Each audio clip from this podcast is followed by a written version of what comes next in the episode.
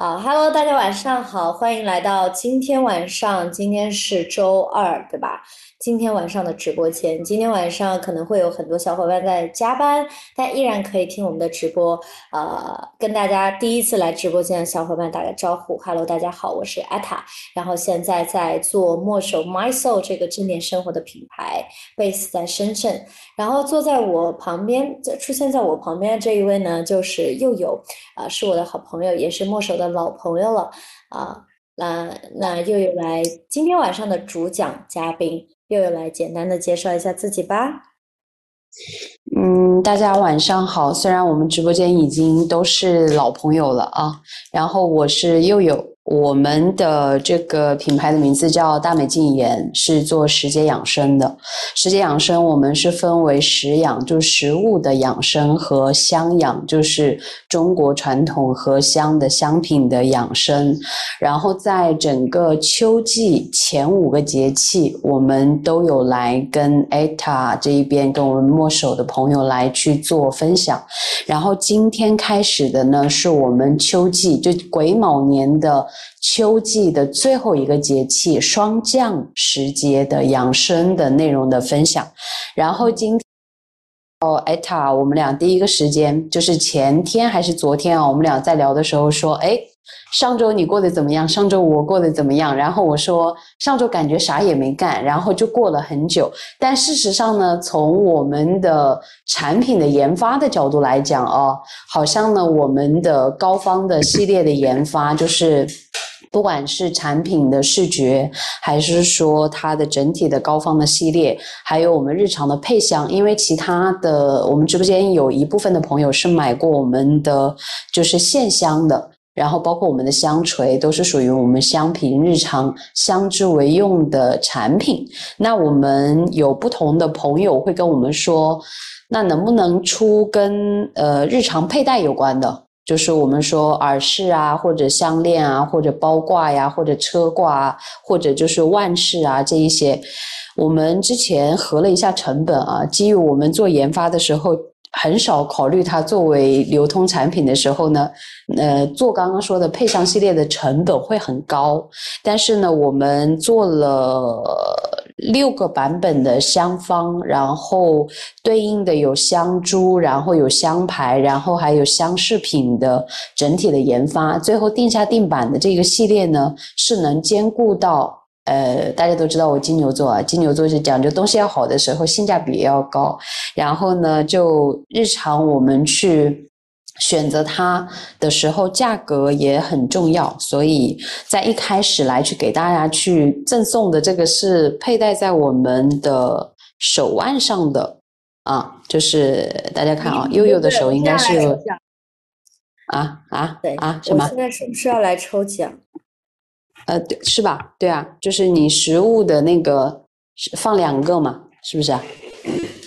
成品，成品，成品总共就十个，但是现在已经没有十个了。就是这个，大家有看到这个？有可能因为我们不是个卖货直播间，然后就不是特别清晰。但是大家有看到的这个部分啊，这有一颗珠子，然后你收到它的时候，你就会发现它是一个很可爱的。呃，欢迎等一下中了实物福袋的朋友，可以在我们墨手的群里面来拍照，来跟大家分享。味道上面的话呢，它是由檀香、玫瑰、薄荷、陈皮，然后朱砂，就是有十四种天然的香材合合而成的。大家知道吗？我们还是个正经的市级非遗的合香制作的工作室啊。然后呢？它的香味整体是很清新馥郁的，它有甜香，但是同时它又有奶香，还带有那种淡淡的话梅香。它整体给人的感觉是非常的提神醒脑的。嗯啊，不要问我上不上链接，没有链接可上。链接啊，这个就是送给大家，然后大家留言可以参与抽奖，让更可以发给朋友们，然后点击左上角，现在还有两分钟啊，点击那个。小福袋，然后可以参与到抽奖当中来。呃，评论任意的内容，然后如果还没有关注到墨守的官方账号的小伙伴，可以关注起来，因为我们下一篇推文就是会把我们的嗯双降，还有上一次寒露的内容汇总起来，然后分享给大家。刚刚有小伙伴说每一次直播都会讲到有一些重复的地方，是的，其实，在呃。在这个墨守的视频号每一半个月做的直播当中，我们都会讲到一些很相似的部分，比如说根据大家的体质啊，在的地方啊，然后根据呃当下的这种环境变化去讲饮食、讲情志、讲运动，所以大的方向其实是每一次讲的都是。差不多的，嗯，只是根据不同的一些时间变化，然后会有一些不同。那今天我们的内容就会有一些不同啦。今天我们会有，你说会不会有 九子离火运？上次的啊，东西都很，送给大家的都是很好的。别这么说，什么叫送给大家都是很好的，然后出售的就是一般般的，真的是。扎实。这个衣服都是选的，反正就是开喜，大家喜欢的能用得上的嘞。对，是的，因为我们会比较提倡啊，就大美静也有一句话叫做“将凡长的日子过得妙趣横生”，因为中国人最大的浪漫就是我们自己老祖宗的最大的浪漫，其实就是在于过好日子。过好的日子，把日子过好，就是在这种非常繁长的生活里面，就是每天的睡觉啊、运动啊、饮食啊、情志啊，离不开的就是这一些部分。所以刚刚也有朋友提到了，就是说，哎。就是艾塔也跟大家介绍的，为什么都会围绕这些方向来讲，这是一切的基础。但是同时在今天晚上也简单的跟大家说一下，因为刚刚在墨守的群里面有朋友来问到，就是说，呃，我们之前在第一个。内容分享的时候，就是在第一期立秋的分享的时候，以及在第二一次的内容的分享的时候，都给大家做过体质测试。那么已经做过体质测试的朋友，对体质是有一定的概念的。如果您没有做过体质测试的话呢，那您可以在小程序里面搜索“天地有大美而不言”，让我们的助手在呃。这个公屏下面可以发一下，就是“天地有大美而不言”的这个小程序里面，输入您近三个月身体的实际情况来去做一个测试，这个测试最终会给您一个反馈。反馈里面将您的体质，就是当下的这个体质，分为了九种九大类的情况，那么是有概率会出现，哎，您是平和质，没有其他的亚健康的症状，没有其他亚健康的倾向，那么还有另外的情况就是您有。确切的，比如说气郁滞，比如说痰湿滞，比如说血瘀滞等等的这些多种亚健康体质混合的情况啊，这也是存在的。那么在群里面就有朋友在说，呃，是不是我们的体质是异常？还是说它会因为什么样的原因发生变化？这个问题问得非常好啊！就是我们为什么会是以节气的方式来给大家去做分享？首先是希望大家能够先回归到什么呢？我们中国的华夏民族啊，我在这里不用国家的概念，在这里用民族民族的概念，就是我们华夏民族的老祖宗，他在过去的两千多年。以上的时间，它是有非常成熟的农耕文明的体系的。农耕文明最体现这一个体系的四个字叫做天人合一，就是它更多的去进行了观天测地之后呢，是希望我们自己作为一个人，作为一个人，就是我们艾塔说的，呃，要你你那你那句口口口头禅是什么来着？做个人。啊，对，做个人，其实我跟大家做个人很难的，就是你能好，真的很难的，里面有很多的奥义和智慧和取舍。然后呢，对我们自己的老祖宗，就是为了我们能够好好的做个人，然后就是传承了非常多的智慧。那么呢，首先我们要有一个时间的概念。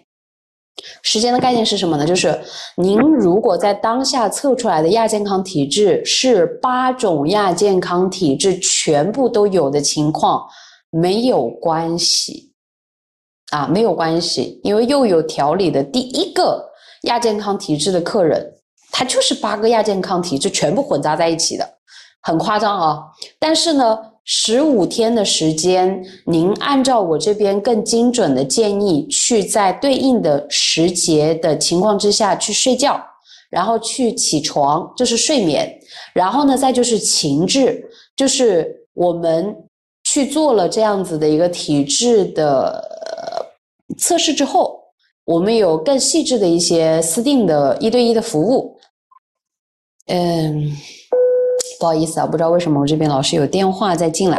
然后呢，有情志这个部分的，就是我们说的疏肝解郁也好，我们的畅顺也好，我们容易觉得恐惧，有对应的方式让您不再在生活当中以前会发生恐惧的部分，在恐惧也好等等啊，这是跟情志有关的这个部分。再然后呢，就是适合您当下的体质以及当下的时节的运动方式，以及对应的更细致化的饮食的方式。因为上次如果来去跟完了我们五期。节气养生的朋友就会知道，我们在每一个节气这十五天里面，我们会着重的说到了关于五脏六腑的不同的侧重点的养生的细化的内容。比如说，在上个节气，哎，我们考一下艾塔，上个节气是主要是调理哪哪个部位？肠。呃，还有呢？肺。肺。嗯，嗯，好，艾塔他脑子已经下线了啊！大家提醒一下他，提示一下他。肠肠，嗯，肠还有一个什么？你刚刚说的是肺吗？另外一个是？嗯，肝。好，好，好，你看，你看啊，你们总共总共就那么几个，公屏上是有正确答案的啊，他就开始懵了。他就已经啊肺啊肝，哎，你不说肾呢？绝！我不记得有肾这个选项啊，是是胃和肠啊。我先一句话就解释完了，为什么要调节胃和肠？呃，胃和肠。是在寒露的时候去调理它，是为了可以更好的过渡到霜降。呃，霜降其实我们就像今天直播之前我们的海报上那一句话一样，一年补透透不如补霜降。霜降是很好的进补的时间，但一切的前提是要将我。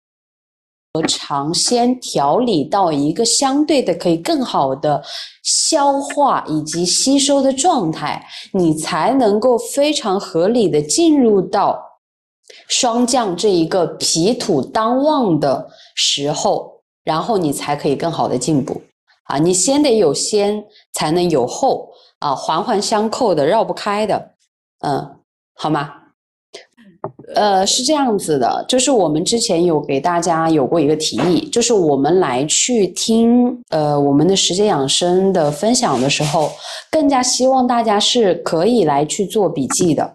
然后呢，再在这个过程里面，将您在这一次直播的过程里面听到的，对于您而言感兴趣的、好奇的、愿意坚持的，恰巧对于您而言，对于您自己非常想要关心的至亲和友人而言，其中的一条、两条、三条、五条是愿意在接下来的十五天去坚持它的，那么您可以去坚持，坚持之后再来给我们一个反馈。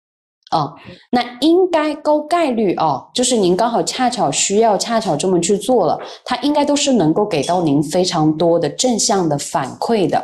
有可能它是一个很不起眼的方子，就像上次。刚刚艾塔说到的，就是我们说到了，就是如果容易胃寒，就是胃不好的人，那么就用红枣里面把那个核取出来，塞六颗胡椒胡椒粒，然后将六颗红枣放在火上去蒸十分钟以上，对吧？每天早上七到九点钟胃经当令的时候去吃它，它是能够厚壁的。厚壁是什么？就是我们的胃壁变薄了之后容易溃疡，然后那一个方子它。能去寒气的同时，它能够厚胃，它能够让我们的胃变薄的那个壁，它能够逐渐的来去充盈，来去变得更加的厚一点啊，就是这么一个很直观的，呃，很直观的一个事情。对我们送东西送的都比较的偶然哦，因为 呃，也没有什么就是提前预料到去送什么，但是呢，呃，你恰巧这么去做了。你变得更加健康，我们去做这样子的一个内容分享，才有它的实际的意义。包括我在这个节气，就是在寒露的节气其中的一天，我有跟艾塔沟通到，我说，差不多我们经过一个秋天，大家有可能对我们已经有一定的认识和认知了。然后呢，也有去不管是食养的。呃，东西还是说相养的东西，有可能都已经有使用的一个概念了。我最开始其实是更加呃专业的，能够去给大家去提供一对一的有效的服务的。我的有效是什么？就是您有非常明确的亚健康体质，十五天的时间，我去给你去做呃私定的方案，然后你能够很有效的在这种就是亚健康的这个部分是能够得到。很明显的改善的啊，嗯，因为我会觉得好像大家就是呃买产品上上上冲冲冲冲连接，我就会觉得失去了我最开始想要跟 A 塔去沟通的这一个奥义在，因为大包装很简陋，嗯，它也不属于华美的包装，然后呢，但是会在食物本身的品质上和效用上，我们会更加的。来去，嗯，去去去注重这一个部分，好吗？呃，这个部分有给大家讲完了啊，这是前面今天的赘述部分，怎么就占用了我这么长的时间？好，我。聊回来一点，就是我们的身体的体质会因为您对的睡眠方式起居，会因为您有效的情志的舒畅，然后因为您运动方式适合您运动方式的坚持，然后以及对应当下节气的饮食，从而在三个月能够发生彻底的改变。然后再多三个月能进行有效的巩固，我并没有在夸大其词，我在非常客观的跟你们分享这一个事情。嗯，不相信可以试一试。啊，对，好，这个部分我已经说好了啊。私定这个部分，哎，这又是个比较头疼的事情，需要跟艾塔这边，我们要把内容更好的完善一下，来去跟呃咱们墨守这一边的风格更契合，然后后续再来推进这个部分的内容。呃，但应该也就在马上都立冬了，这已经不远了啊。好，呃，今天来先给大家分享，我们接下来今天晚上要分享的内容有两大板块，非常简单。第一个大的板块呢，就是讲霜降这个节气它的主要的特点是什么。然后讲完霜降的这个部分之后，来填我这个不知道脑子一抽说要讲一下九子离婚运，还被人家惦记上了的内容，啊，好吧。呃，来考一下大家，我刚刚在以在前面的那个部分其实已经。已经剧透了啊！已经剧透了，就是说霜降的时候，我们应该要调理五脏系统当中的哪一个为主？嗯，刚刚你就说过了我们的胃和肠。嗯，对。嗯，呃，是这样子的，这个谢林野这位朋友，我们会让你的那个调理过程过得非常的不知不觉且正向，一点都让你没有那种坚持的感觉。我觉得一件事情上升到坚持就很难坚持，啊，就会容易很痛苦。嗯，哎，刚刚提了，刚刚提了啦，又有皮土。哎，对，我刚刚说到了。啊，你们又开始盲猜哦，又是肝的肝了，脾的脾了，胃的胃了，肠的肠了啊，脾胃的了哦，养肺哦，到底是怎么回事？接下来的十五天。接下来这十五天非常之关键了，我要跟大家讲一个故事了。最近呢，这个深圳的病毒啊，真的是非常的横行，真的非常的猖獗。我刚一回深圳，我就中招了。然后呢，我刚开始发烧，我也没有太在意嘛。一般就是大家一般，如果一年发个两三次烧，然后也是一种好的事情，就说明身体对吧比较流通。然后我没在意啊，我也没有吃药。但是到第三天我就觉得奇，到第二天我就觉得奇怪了，怎么还在这个过程当中？Anyway，这是一个有点玄乎的故事故事啊，大家听一听就可以了。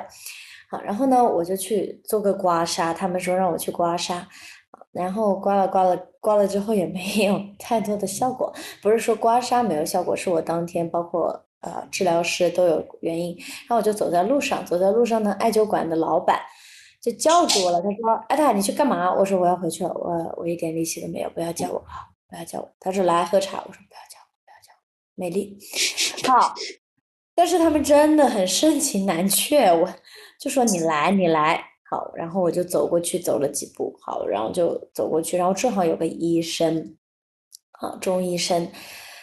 他，但是他就是治疗疑难杂症的，在他们眼里，就是他治疗很多的一些，呃，大的病啊。然后他看着我，我也没理他，他也没理我，不太想搭理对方的样子。他们就说：“你请夏医生帮你看一下。”然后我当时心里其实虽然是一个小毛病，但我也比较绝望，我就觉得说：“唉，两天都没好，唉，怎么办呢？应该这个医生看了也没有什么用。”我心里就有一些这个负面的想法。然后人家就给我，他就想说，嗯，行吧，还是帮助一下我，因为看着我比较难受，就给我喷药。然后喷了几下，确实我这个不知道它是什么药啦，就是他自己的一个小瓶子，我现在还保留了一点，想说下次保不定还能用上呢，我不知道啊，希望不要再使用到那瓶药了。他给我喷到脸上，然后。喷到这个舌头里面，他让我把舌头伸出来看我的舌苔，他就说我脾胃很虚。我的点在这里，为什么要讲到这个故事？就是因为，哎，接下来的十五天跟这个脾土跟这个脾是相关的。好，然后他就说我脾胃比较虚，然后就给我喷了这个药，需要比较长期的这个调理。虽然在当下他的那个药里面他说了。呃，你喷了之后你会感受好一点，然后喉咙舒服一点，但是还是需要后续的这个调理。我今天在描述当中，我已经把就是他呃比较奇妙的这个部分给弱化了，但当时对于当下虚弱的我来说，它就像一个 很神奇的存在，让我的一下就有了说话的力气。本来我都走回来觉得有一点为难啊，在那个时刻我就想，哎。好好的学一门，就是有这种救死扶伤啊、悬壶济世的能力，真是好棒啊！如果要是我也要多帮助大家，我心里当时的想法是这样的：我觉得我受到了这种中医也好，或者他人的帮助，真的觉得很好，有这样的一个能，嗯。就是说脾胃比较虚，然后大家可能脾胃都不是很强壮，是不是？这应该不是我一个人的一个痛点吧？结果只有我。你们告诉他，你说我们脾胃倍儿强壮，就你一个虚弱，你要好好休息。我妈跟我说，我妈说，我妈从小跟我讲。他说：“我们家的人脾胃偏虚，你一定要养护这个脾胃。”我是从我妈妈那里听说了关于这个脾胃的一些这个东西。哈，那我有一个问题：脾胃跟气血的关系啊？因为脾我知道它就是有这种造血的功能，对不对？没有吗？有吧？有。脾，你问问题最好，你最好往浅显的方向问，往浅显的方向，不然我就是就你这个话题，我要给你解释一堂课。好，那当我没说，你继续讲啊。就是说这个脾胃跟气血之间的关系，我是说这个，嗯嗯，呃，脾胃它是这样子的。之前呢，在做时间养生分享的时候，我们非常浅显的说了脾胃它跟气血之间的关系是什么啊？脾胃这个系统是干嘛的？脾胃呃运，你刚刚说之前说过的运化和什么？完了，疯了，又不记得。运化和那个呃，我我这么跟你说啊。一个人他过胖，是因为他的运化不好；一个人过瘦，那是他什么不好？我说消化、吸收、吸收运化和吸收。对呀，吃同样的东西，我运化不好我就胖，你吸收不不了你就瘦。这么说好理解不？脾胃它就脾胃它整个系统，它就管这两件大事。嗯，它不管造血。好理解吗？它就是你吃进去的固体和吃进去的液体，在就是老祖宗的嘴里叫做什么？水谷，水就是液体嘛，谷就是固体类的东西嘛。水谷，然后干嘛呢？精微，就是精微，就是说你认为它被你的胃这样子从大的变成小的，小的变成了这种细的，对吧？搅拌了之后的这种精微的物质，然后干嘛呢？它通过小肠和大肠，大肠就是把不需要的那种渣子、固体的排出体外，然后膀胱把不需要的废水通过尿液的方式排出体外，对不对？它整个有一套系统，它就管这些东西，然后把好的东西干嘛呢？你会发现哦，我们在前面做分享的时候，一天当中的消化吸收的时间、运化吸收的时间，其实只有几个时间，你知道哪几个时间吗？嗯。的七点到九点胃经当令的时候，一个是呃九点到十一点脾经当令的时候，然后呢，再就是你吃完午餐之后的小肠经当令，一点到三点小肠经当令，对吧？然后再就是膀胱经当令，三点到五点，发现没有？五点钟之后就已经没有消化系统、运化系统参与整体的这样子的经络的一个事件了。造血呀，是晚上的事情，在肝脏那个系统里面。他要在睡眠的时候，你睡着的时候，他那一个系统他才开始工作。然后他工作之后要靠什么呢？靠肺你的气，然后去把那个造出来的新鲜的血液去输向你的百脉，就是你的那个血管。嗯，所以好，今天要给大家分享的内容是什么？大家可以拿出自己的小本子来哦。嗯，首先我们一年当中俗世理解的是四季，分为春夏秋冬。但是呢，我们在今年的夏秋交际的时候，有跟大家说到，在我们的比较更精准的季节的理解里面，是叫做。春夏长夏秋和冬，那么有朋友就说了，那那个长夏嘛，它为什么没有什么存在的奥义呢？因为它存在的时间太短了，是吧？对吧？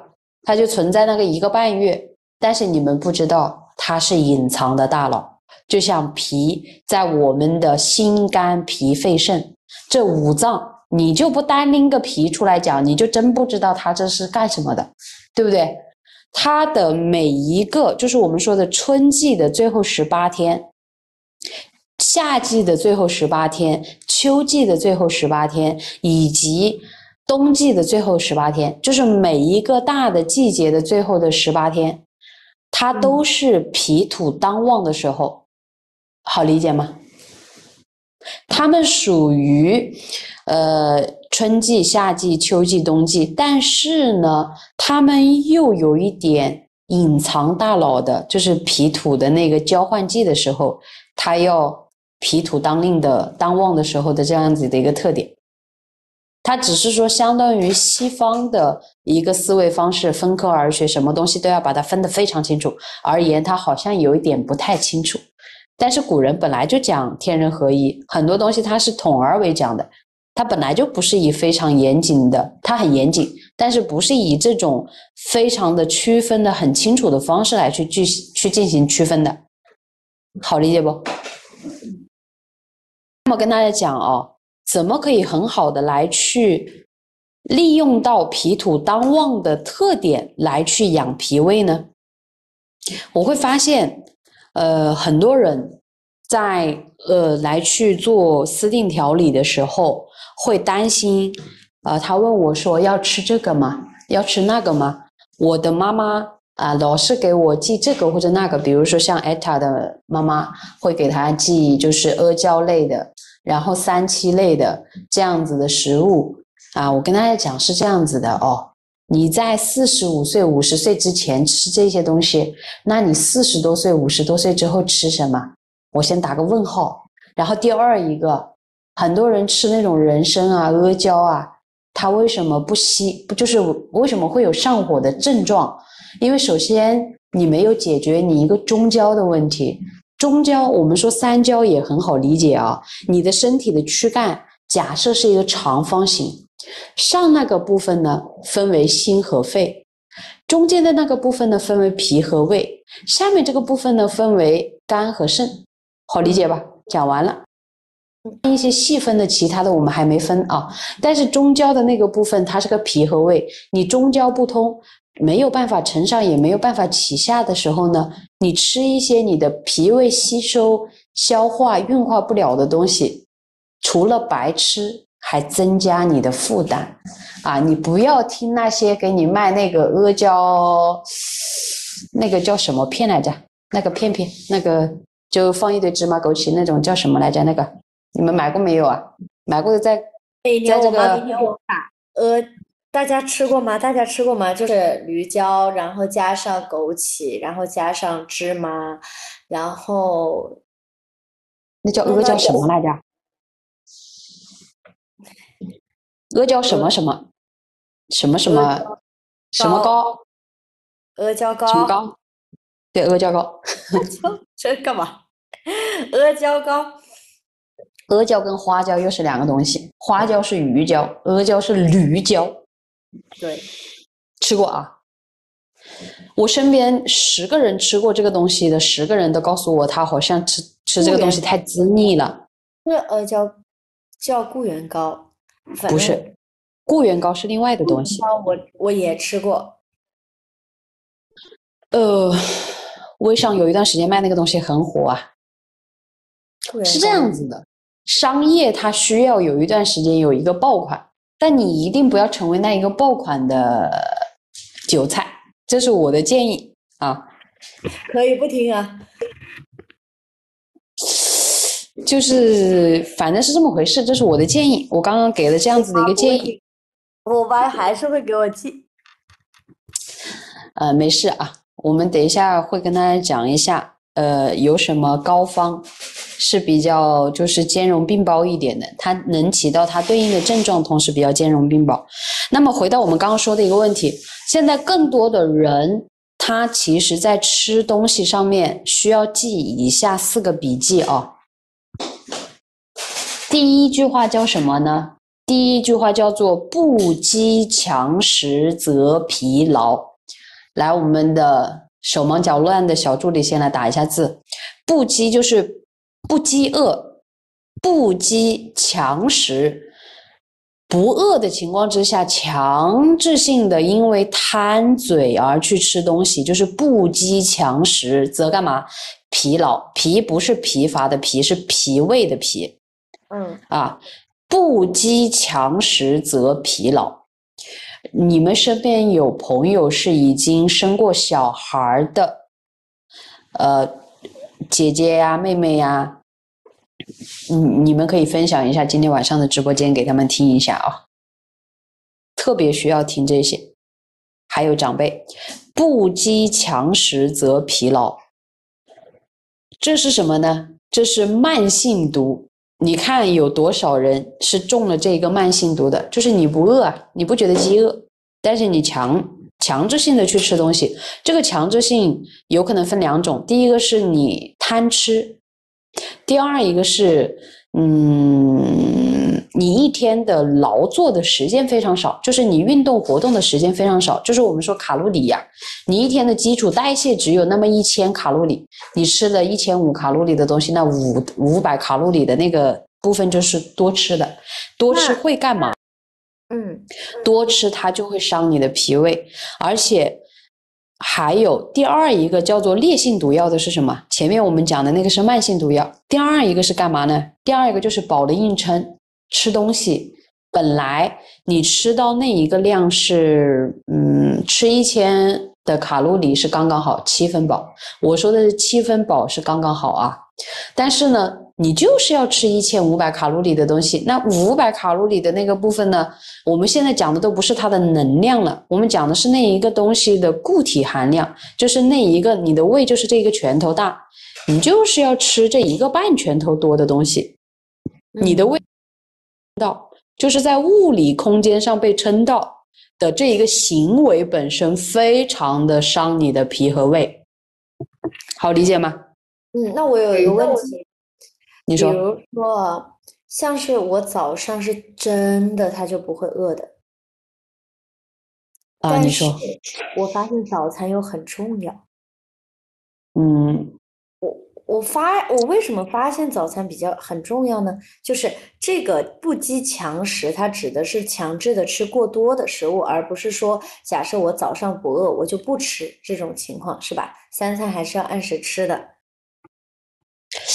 饥饿啊，这个东西呢，你觉得饿就迟了。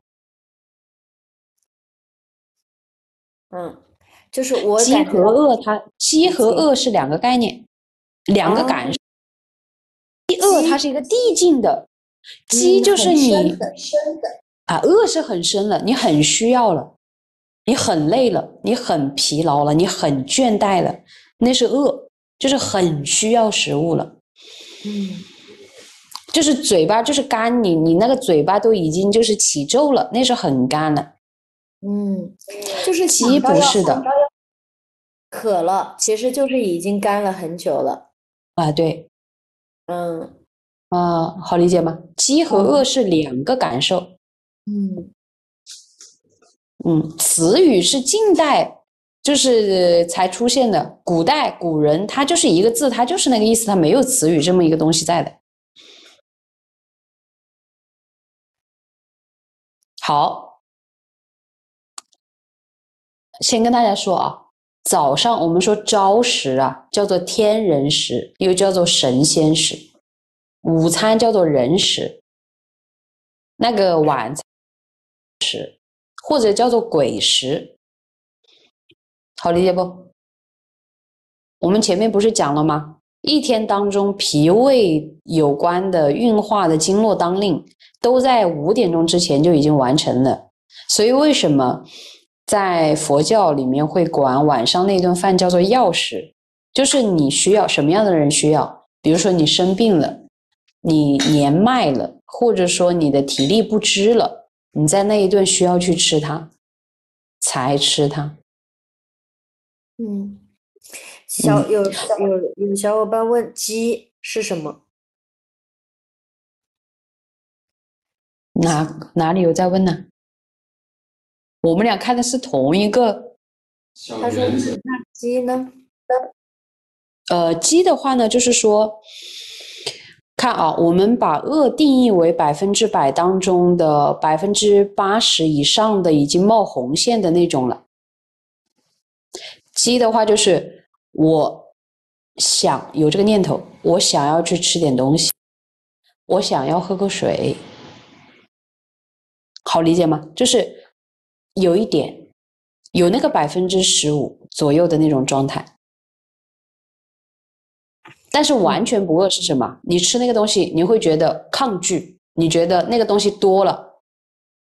我们每一个人啊，你可以说在今天晚上给大家做分享之前，你是没有对身体的觉知有到这么如此细微的程度的话，在接下来的十五天，邀请大家可以在吃饭的时候有这样子的感受：你吃到多少是七分饱之上，你觉得撑；你在撑之前，你在你的生活当中吃饭哪一个阶段你会觉得饿？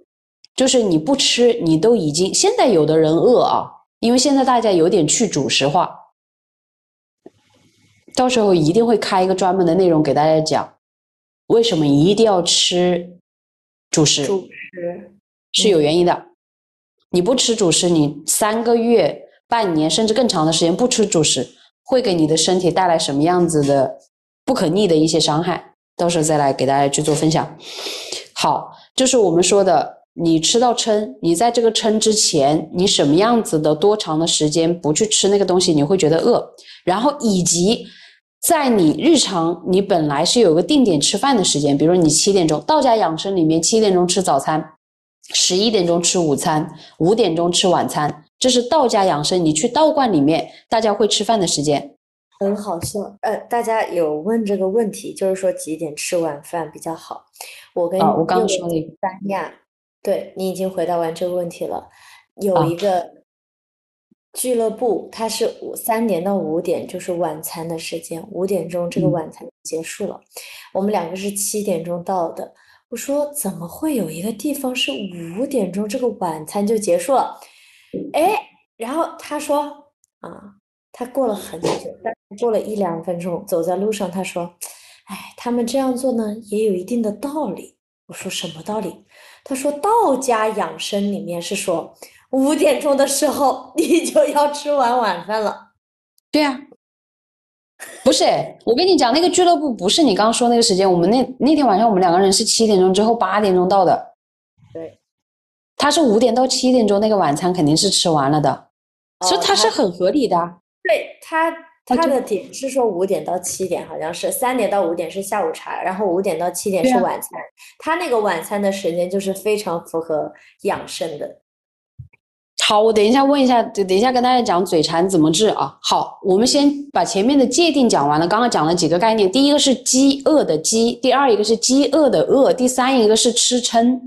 的感受，这三个感受在接下来的十五天里面，大家可以好好的感受一下。每个人感受到饥、感受到饿、感受到撑的量都是不一样的。我最近啊，哦，我先回答艾塔你前面的那个问题。你说你早上感觉不到饿，嗯，但是早餐很重要是吗？对，所以你需要被调理。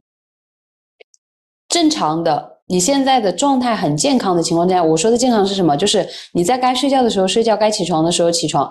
你一定是会在你七点钟前后半个小时是会觉得饿的。我说的是饿，还不是饥。你就会在那个时间会感觉到饿。嗯，这个建立在什么？你知道吗？这个在建立在你晚上八点钟之后不能吃任何的水果，不能喝任何的汤。你之前的饮食结构里面这个部分是有问题的，要睡前吃点东西的，而且你这个长久以往会伤到的就是你的肠。嗯嗯，早餐我以前搞那个十六比八饮食，我不知道大家有没有做。我从研究生开始做那个十六比八饮食，然后我都是从中午进食，我明显的感觉我。从十六比八进十之后，我之前觉得好，是因为感觉精力比较充沛，什么什么之类的。但是那个脾胃真的会比较弱。然后连续你就吃两周的早餐，你就会发现其实身体是更饱满和充盈的。然后就就是更饱满一些啊。但当时我跟我妈说，你不懂。我妈说，千百年来老祖宗都是要吃早餐的，到你们这一里就不用吃早餐啦。你们就科学啦？我说你不懂，这是科学。但我现在就是自己的亲自己的感受啦，我就是觉得吃早餐到七点到九点钟吃这个早餐，身体的感受是不同。好，我看到了公屏上有不同的朋友说了一些问题啊，等一下我就会说到你们的那些问题，就是关于这个，嗯。习惯性在睡前吃东西，然后完了之后馋，吃饱了还想吃啊！等下等下这个问题，等一下跟你们说，等下一定会说到这个部分啊。好，那我们其实呃刚刚提到了不饥强食则疲劳，是不是？然后它是慢性的毒，你饱了之后还去硬撑，它是属于烈性的毒，它会非常见效的，直接会伤到你的脾胃。然后我们之前就是很火的，前两年很火的吃播。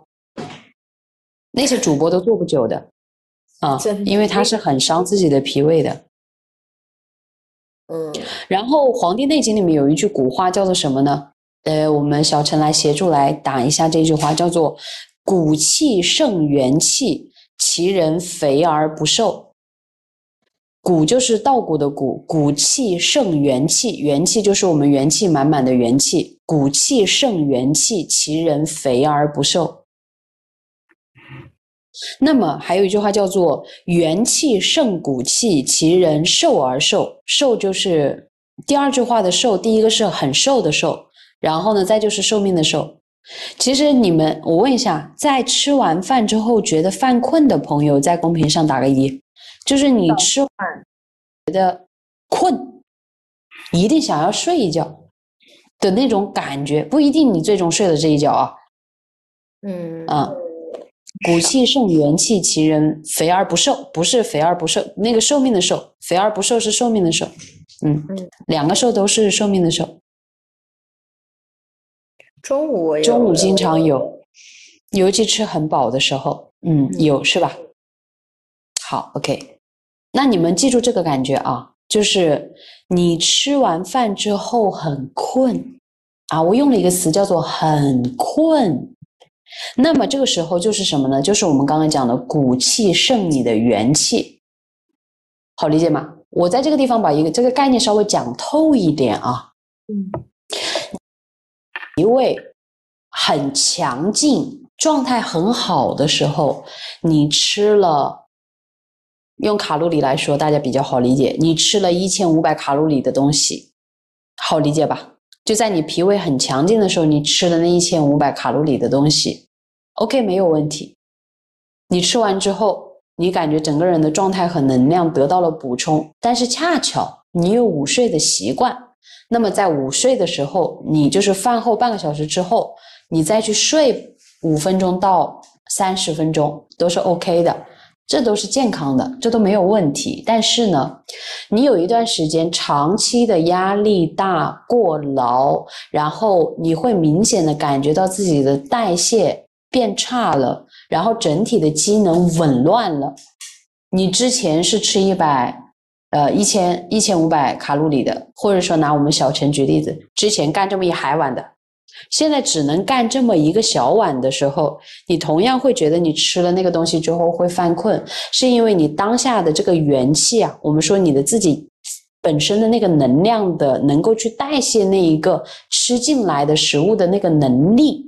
已经从一千五百卡路里变成了七百卡路里的时候，你要时刻去觉察自己，你那段时间只能吃六百五十或者六百卡路里的东西就可以了。为什么？因为你那个东西吃进来是要靠你自己身体的元气去吸收、去运化、去代谢它的。你的内部的这个系统是要有一个能量要去去代谢它的。好理解吗？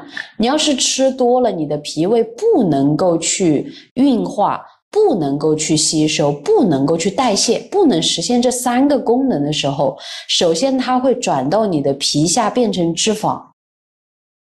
啊，如果你寒凉的话，会在腹部的这个部分堆积脂肪，因为身体它会判断你寒凉，需要给你增加脂肪这样子的保暖的能量，来让你看起来不寒凉。啊，身体是会这个样子去做的，好理解吧？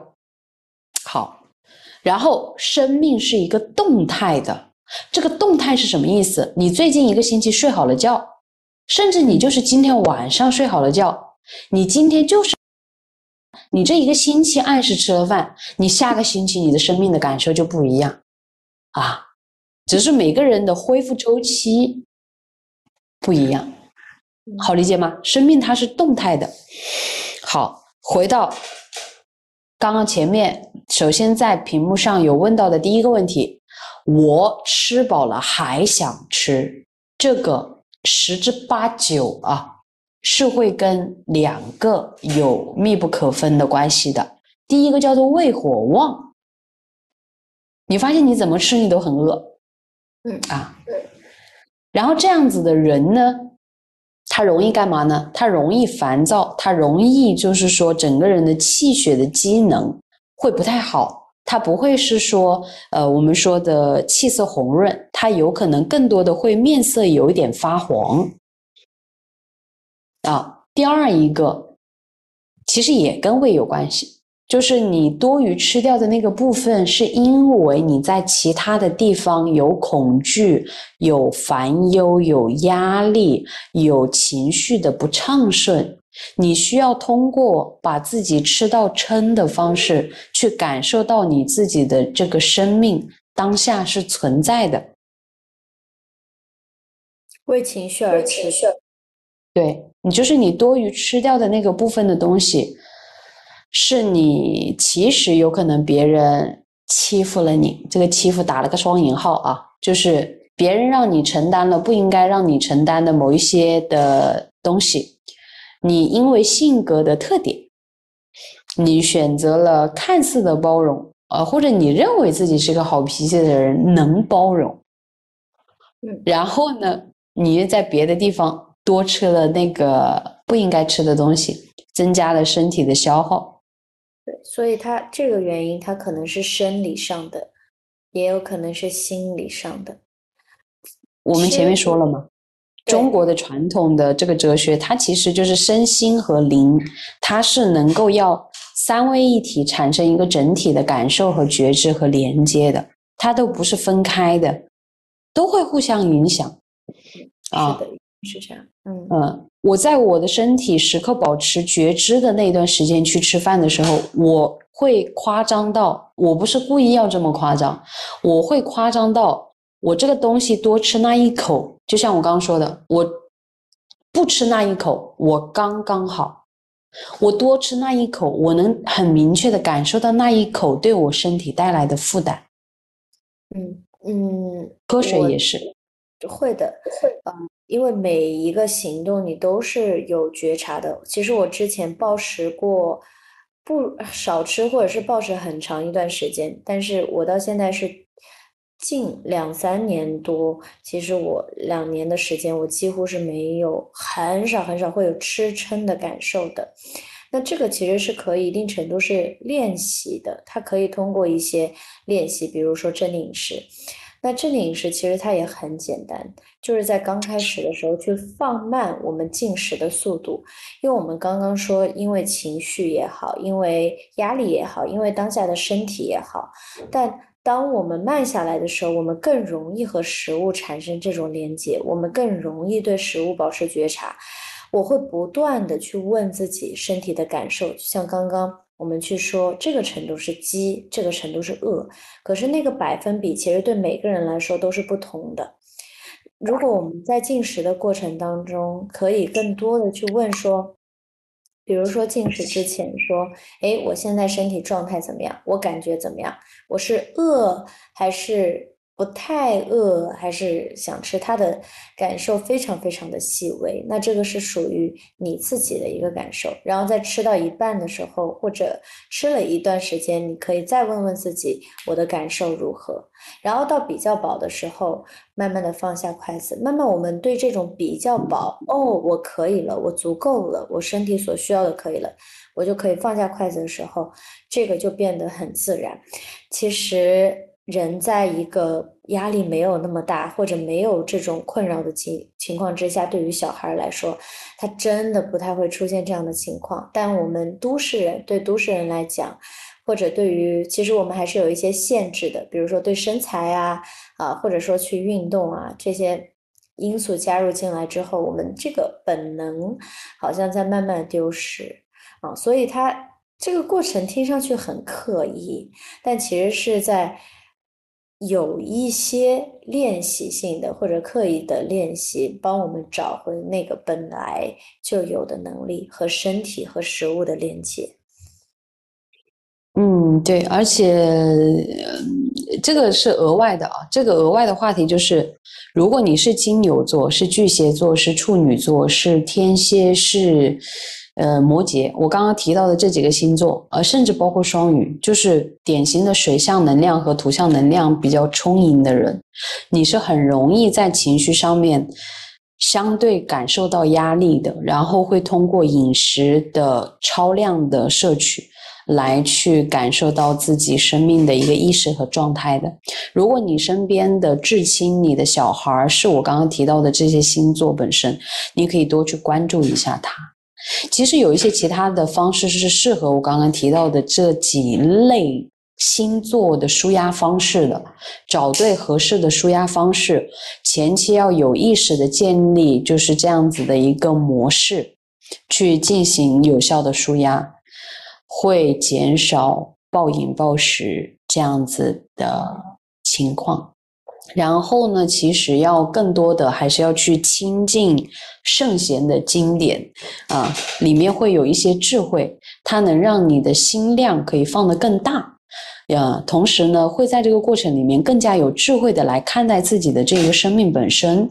那么你其实有时候就不会在这些小的这个部分呢，去无意识的去做伤害自己的事情。嗯，好，这个呢是第一个，今天关于脾土当旺啊霜降的这个部分来跟大家去分享到的。那么呢，第二一个就是。大家有没有特别不爱吃的东西？像我弟弟特别不爱吃香菜啊，你让他吃香菜，感觉要了他的命。我以前呢就是不爱吃榴莲，我以前闻到榴莲晕厥啊，生理性昏厥，就属于这种夸张的情况。嗯，你们这两个其实都好理解，但很蛮多人不喜欢吃榴莲或者香菜，我不喜欢吃海苔。我就一吃我就想吐，啊！我不喜欢吃生蚝，我觉得吃生蚝我就想吐，我的生理性想要想要想要反胃啊！你们大家有没有就是非常不能接受的食物啊？我小时候不能吃什么呢？不能吃马蹄，就是我们说的那个嗯瓷果，呃，我们的方言这么叫啊，就是那个簸箕。啊，簸箕啊，就我不能，我我吃那个东西，我生理性眩晕，我也不知道我的对食物的抗拒很夸张。听到，嗯嗯，好，大家思考一下，你有什么东西是生活当中绝对的、非常的不能不想去吃它的？大家可以分享在我们的公屏上。对，我们可以在公屏上。哎，肥肉是很多女生都不爱吃，我是特别爱吃肥肉。啊，我以 前真的不能接受肥肉这种东西，肘子啊什么这种东西，但我现在能吃。嗯，大家有没有特别不能接受的？其实为什么讲到这个，就是今天刚今天跟大家讲这是霜降脾土当令的时候要去注重的第二一点，就是你不爱吃的东西，你去硬吃它。也不好，我干过这种事情，因为我在十三岁到十六岁的时候，我当时叩问自己的内心，我觉得那个时候自己是个少女了，我不是个儿童了。我在想，我变成了相对更成熟的人，我应该做一些什么跟以前不一样的？比如说，我可以吃我小时候不吃的食物。那么我小时候不爱吃芹菜，我不喜欢吃这种辛香类的东西，我就会先从芹菜什么的东西开始去吃，然后呢，再从十八岁到二十三岁的时候，那五年的时间，我做了非常大的，就是从内而外的一些改变和调整和成长，然后我最后的那一关就是我刚刚提到的那个榴莲晕厥，你这你知道吗？我人生第一次，我十六岁的时候，我当时在做作业。然后我突然在闻到了一股让我发昏的气味，我不知道发生了什么。我后面发现，在客厅里面，我弟弟和我妈妈在吃榴莲。我爸爸有多聪明？我爸爸也不吃这个东西，受不了这个味儿，他就买了之后他走了，绝了吧？然后完了之后呢？到后面我发现我妈妈这边的亲人巨爱吃榴莲，巨爱到什么地步？你去他们家里做客，有一个房间地上专门放榴莲，就像夏天专门放西瓜一样。他有这么夸张？你说那个地方怎么待？我的天呐，这也很夸张，确实很对。而且我妈妈这边的亲人是我生命当中非常重要的人。然后呢，我在后面，我我是在深圳克服吃榴莲这个事情的。我在我二十二岁、二十三岁的时候。我当时花了一年的时间，我强迫自己的每个月我必须要买一个榴莲，我要去吃它，我要去适应这个东西的味道，真的是恶心。到处都是榴莲了。对呀，因为那个城市本身它有很多这种丰富的这样子的东西，然后完了之后呢，哎，我还真的后面克服了。你说我现在会很主动的、很爱吃、很渴求这个东西不会，但是我能够跟它共存。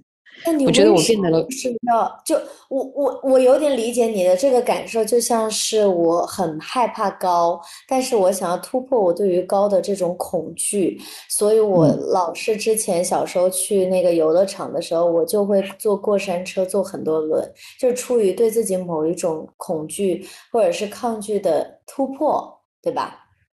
我跟你说，有可能是命里那个八字有两个伤官的原因。我不允许有什么东西很明确的东西成为我的桎梏啊，这种食物类的。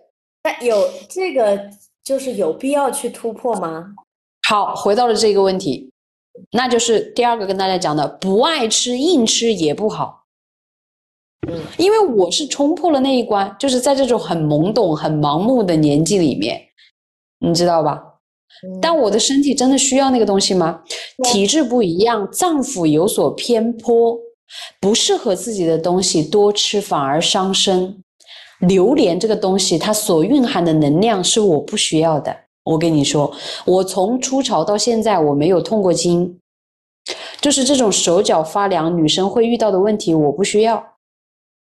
哦，所以榴莲是可以改善这个的。对，会改善我刚刚说的。你如果痛经如怕冷，可以吃榴莲。嗯，啊，我不需要这个东西。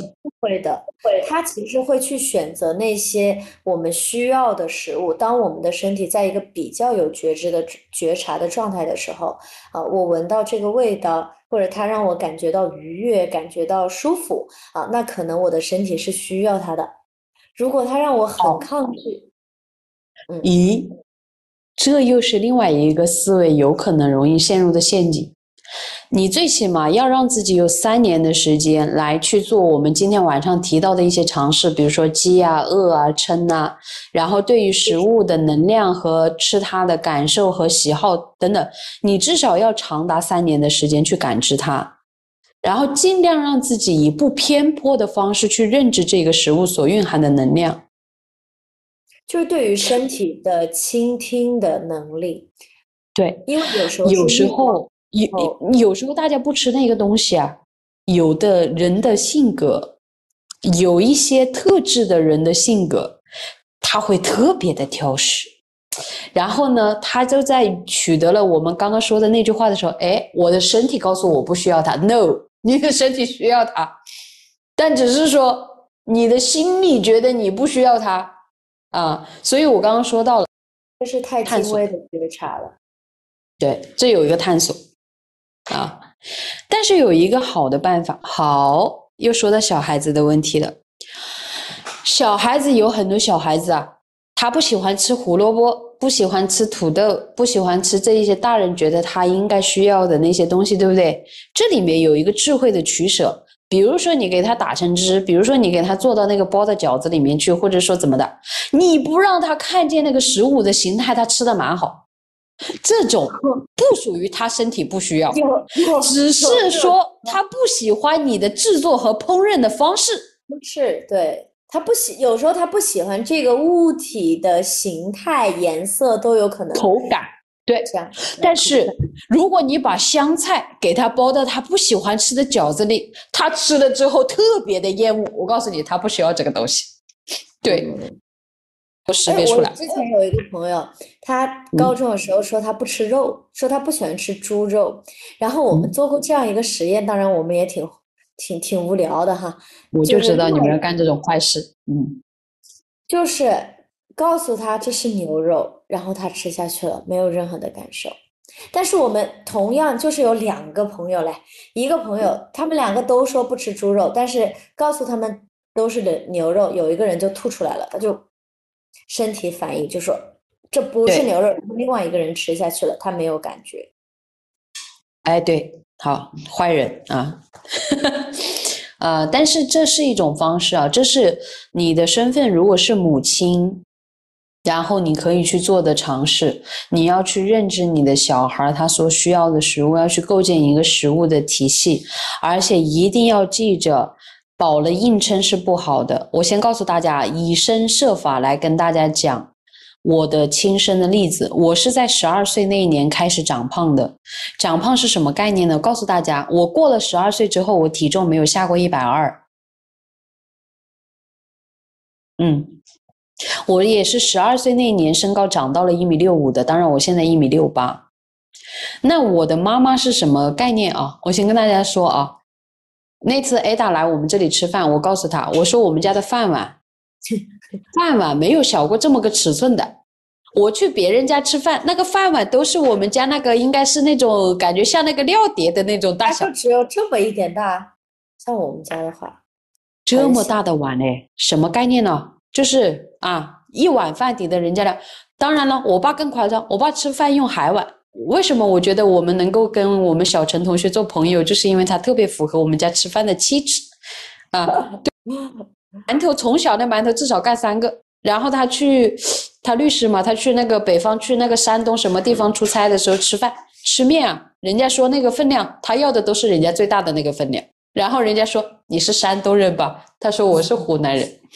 然后我在湖南生存的时候，我说一口普通话的时候，人家说你是北方妹子吧？北方来的啊真的说有这个北方来的，这确实。有有这个基因存在啊，但是我跟大家说啊，这个地方有一个很诡异的地方，就是我们那个地方有个算命大叔，我十六岁，我妈妈去给我算命的时候，那个算命大叔说了一句，别的那些细节不跟你们展述啊，他就说了一句，他说你女儿啊，十二岁之前不拜干娘，她一定会在十二岁之后长胖，她一旦长胖，她就会进入一个叛逆期。我先跟大家讲，这个说的很准啊，但是我先跟大家讲，我花了很长的时间去理解他说的这一个解释。我在思考，为什么我不在十二岁之前拜干娘，我就会长胖？为什么我长胖我就会叛逆？好，这个很重要，你们要听哦。我首先在二十岁那一年，我的体重是身高一米六八，体重一一百六十八斤。啊，当然，我通过这种食疗的方式啊，自己食疗的这种方式，我在三个月之内就是亚健康调理瘦了四十二斤。当然，不要打探我现在的体重啊，当然现在肯定比那个瘦了四十二斤之后更胖了啊，因为压力也是会啊，做产品以前非常的 i 人，我我是 i 人嘛，非常的 i 人，不喜欢表达自我也是会变胖的啊，多思虑也是会变胖的。告诉你们，这都是。啊，实际例子啊，不要在那里哈哈哈真的是坏蛋啊，就这么回事。好，我告诉大家，首先我的妈妈是一个很好的同修，什么知道同修吗？就是她吃素吃了二十三年了，她会跟你讲，哎，这种传统文化什么东西啊，对吧？但她是不是个很好的妈妈呢？打一个问号啊，因为我们很难去定义什么是个很好的妈妈啊。首先，她会。在物质上很好的用他的方式去满足你，但是他从来几乎不会干，不会关注你的情绪。你如果就是我身为女儿，我想要去跟他亲近，有这种就是肢体上的这种撒娇啊、依赖呀等等，我跟你说，我妈妈的反馈是这样子的：女孩子要大方一点，不要这么就是呃撒娇啊或者粘人啊什么的这种啊，她会这样子的。那么你想啊，回避，回避，他他会把你推开。嗯，那好，你们知道这个干娘的重要性了没有？我是在我二十五六岁的时候，我那次不是跟你说吗？那次要过年，然后我妈妈，我把我的信任之剪交给她，把我头发剪短一点，她给你剪了一个最短到这么长，最长到这么长的发型。我那一瞬间不要任何的形象，坐在地上嚎啕大哭。然后我跟我爸说：“这个年夜饭我必不可能出门去吃这个饭。”我说：“我不要面子的嘛，我疯了嘛。”然后完了之后呢，结果我婶婶就是我全家最治愈系的婶婶，一上来二话不说，看你在那里哭，直接把你抱在怀里，嗯，对，很治愈。真的非常治愈，他不要听任何的解释，他也不关心你为什么哭，他就是对你哭了，哭的那么伤心，我要把你抱在怀里。对对啊，干妈就是给你情感上的支持。但是我妈妈后面那句话是这么讲的：十六岁去算的这个密码已经过了叛逆期了，知道吧？然后啊已经长胖了，知道吧？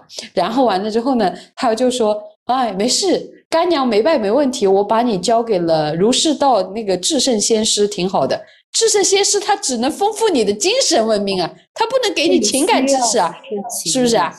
对，嗯，好，好，好，大家跟跟大家讲啊，就是你要去关注你自己的小孩儿，他更多的是需要物质的这个部分的支持，还是需要情感部分的支持，还是需要内在的那个部分的智慧的成长？作为母亲这个身份，其实是要去思辨的。你给到他不需要的，而且因为你是母亲，你代表某一种权威的时候，他不可以去拒绝你的时候。它就会形成自我情绪的内耗。我跟大家讲，那个时候我吃西瓜，一个人可以吃半个。后面夸张到我一个人可以吃一个西瓜，我可以不吃饭。西瓜是大寒之物哦，在我十二岁到十六岁之间，这个长胖的这个过程里面啊，西瓜是贡献了对我脾胃整体的伤害很重要的那一个部分，而且它是属于高糖的这种食物。选择为什么选择西瓜呢？就是因为你觉得它好吃。嗯，首先是这样子的，我刚刚不是说物质的丰盛是以非常多的形式来体现的。我们家买西瓜从来都不是一个一个买的，直接就是人家一车买人家半车，然后就堆在一个房间里面。人家有这个西瓜啊，足够的就很夸张，是不是？因为那个时候西瓜很便宜嘛，也对吧？这就是生活里面很细节的这些部分呢。啊，然后吃东西是这个样子的。他说吃饭是一个责任。好，这就是今天要给大家讲的第三点，一定不要让自己的小孩以及自身以及自己的长辈在吃饭的时候聊一些不愉快的事情。这个叫什么？这个叫做情绪拌饭。情绪拌饭会带来什么问题？你不要笑嘛。情绪拌饭会带来的就是，你还记得木木吗？木木是不是在直播间？在啊，木木应该大概率在的吧。吃完会胀吗？会不顺吗？会胀气吗？这就是情绪拌饭啊，嗯，谁吃谁知道啊。而且老人家，我们老一辈的人都知道，在饭桌上是最好不要打骂小孩儿，不要跟他去聊成绩，不要跟他为什么今天这个在学校又闯了祸，就不要聊这种话题的。吃饭一定是开开心心的吃，嗯，啊，你情绪拌饭吃过来的饭，你的肠胃的消化能力肯定是非常差劲的，啊。好不好？对，但这点做起来很不容易。就是我回想起来，我我也有过那么几次在。这是仪式感的一部分。嗯，父母他很喜欢在吃饭的时候，以前小时候就跟你聊学习，因为他只能抓住你那个点嘛，不然你就跑掉了。嗯，对，这就是需要母，就是父亲、母亲，就是作为长辈，你更加要有智慧的去规划，你跟小孩要去交流的时间应该选在哪个时间点，肯定不是吃饭那个点。所以现在很多小孩为什么出现了脾胃的问题？你有没有想过，吃饭呢很重要，你给他吃什么，在那个点，然后以什么样的方式去吃饭？好不好？不要情绪拌饭啊，不好哦。嗯，而且这个东西还容易脾岔了气，还容易伤到肝，好不好不好？对父母的脾胃也不好，说的也没错。对呀，对呀，是啊，对父母的脾胃也不好啊，因为你在那个过程里面。因为你的那个焦虑，你的那个情绪，你的那个压力，你的那种愤怒，哎，我我其实我到现在我很少发脾气啊，但是我也发脾气，当然这样子也不好。然后呢，两个话，第一个我爸爸会说，我爸爸几乎是一个情绪非常稳定的人。我爸爸会说啊，什么样的人会发怒？无能所以狂怒。哎，猪哎。很多我在父亲那一辈，他们很容易把情绪和能力绑定在一起，所以他们对于情绪其实有时候看上去所谓是稳定，但实际是压抑的。嗯，这个地方我们可以放到别的地方来去聊。但是呢，其实像我爸爸讲的这句话，我是认可的。我没有感受他那个压抑的部分，我感受的是什么？你会发现嘛，一个问题你。没有能力，你没有思考，没有智慧去解决它的时候，你会以愤怒，愤怒是一个表现情绪的一种方式嘛？但你还有其他的，比如说有恐惧啊，有悲伤啊，哭泣啊等等的那种方式去表达了那个部分的情绪嘛？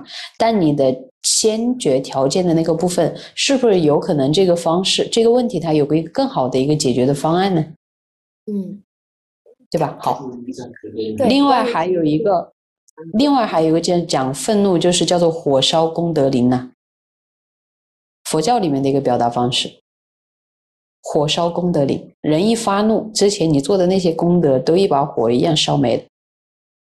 OK，这个地方我觉得我持保留的意见哈，就是因为就是我赞同先哲们、圣贤们所所说的所有的话，只是在这个情绪的这个点，就是首先，因为当代大家这个打工也是很不容易的，有很多很多情绪的积压，一定程度上我们是啊，没有能力啊，当下没有能力解决，我们也允许自己当下没有能力解决这个情绪，一定程度上也可以通过其他地方去释放哈。就是对于自己，但不一定以愤怒的方式，因为愤怒还愤怒真的好伤身体，你知道吗？就是你可以，你可以直言不讳的，在合适的契机去表达你的情绪，但不一定是以愤怒的方式。我之前愤怒的时候会砸东西的，我，就是我，我有，因为我几乎是属于那种，呃，尽量很少发脾气。但是呢，你气到那一瞬间，脑袋空白，啪，然后你就把这个东西砸掉，这种是不是很不好？脑袋都很空白，很不好。嗯，好，情绪不能拌饭啊，这个地方跟大家聊到了这个部分是这个样子的。那么还有一个第四一点，就是困了、累了，你还在吃东西，建议不要这么做。困了、累了，去睡觉啊。嗯。我说这个困了累，就是你很困了很累了。你说我那顿饭没吃，没关系，困了累了。你我们家黄女士啊，就我母上大人这一点还是干的挺好的。她看见你特别累、特特别疲乏的时候，大手一挥，啥不用干，去睡觉。我觉得她这一点，这是一个好的习惯。嗯嗯，这是一个好的习惯。好。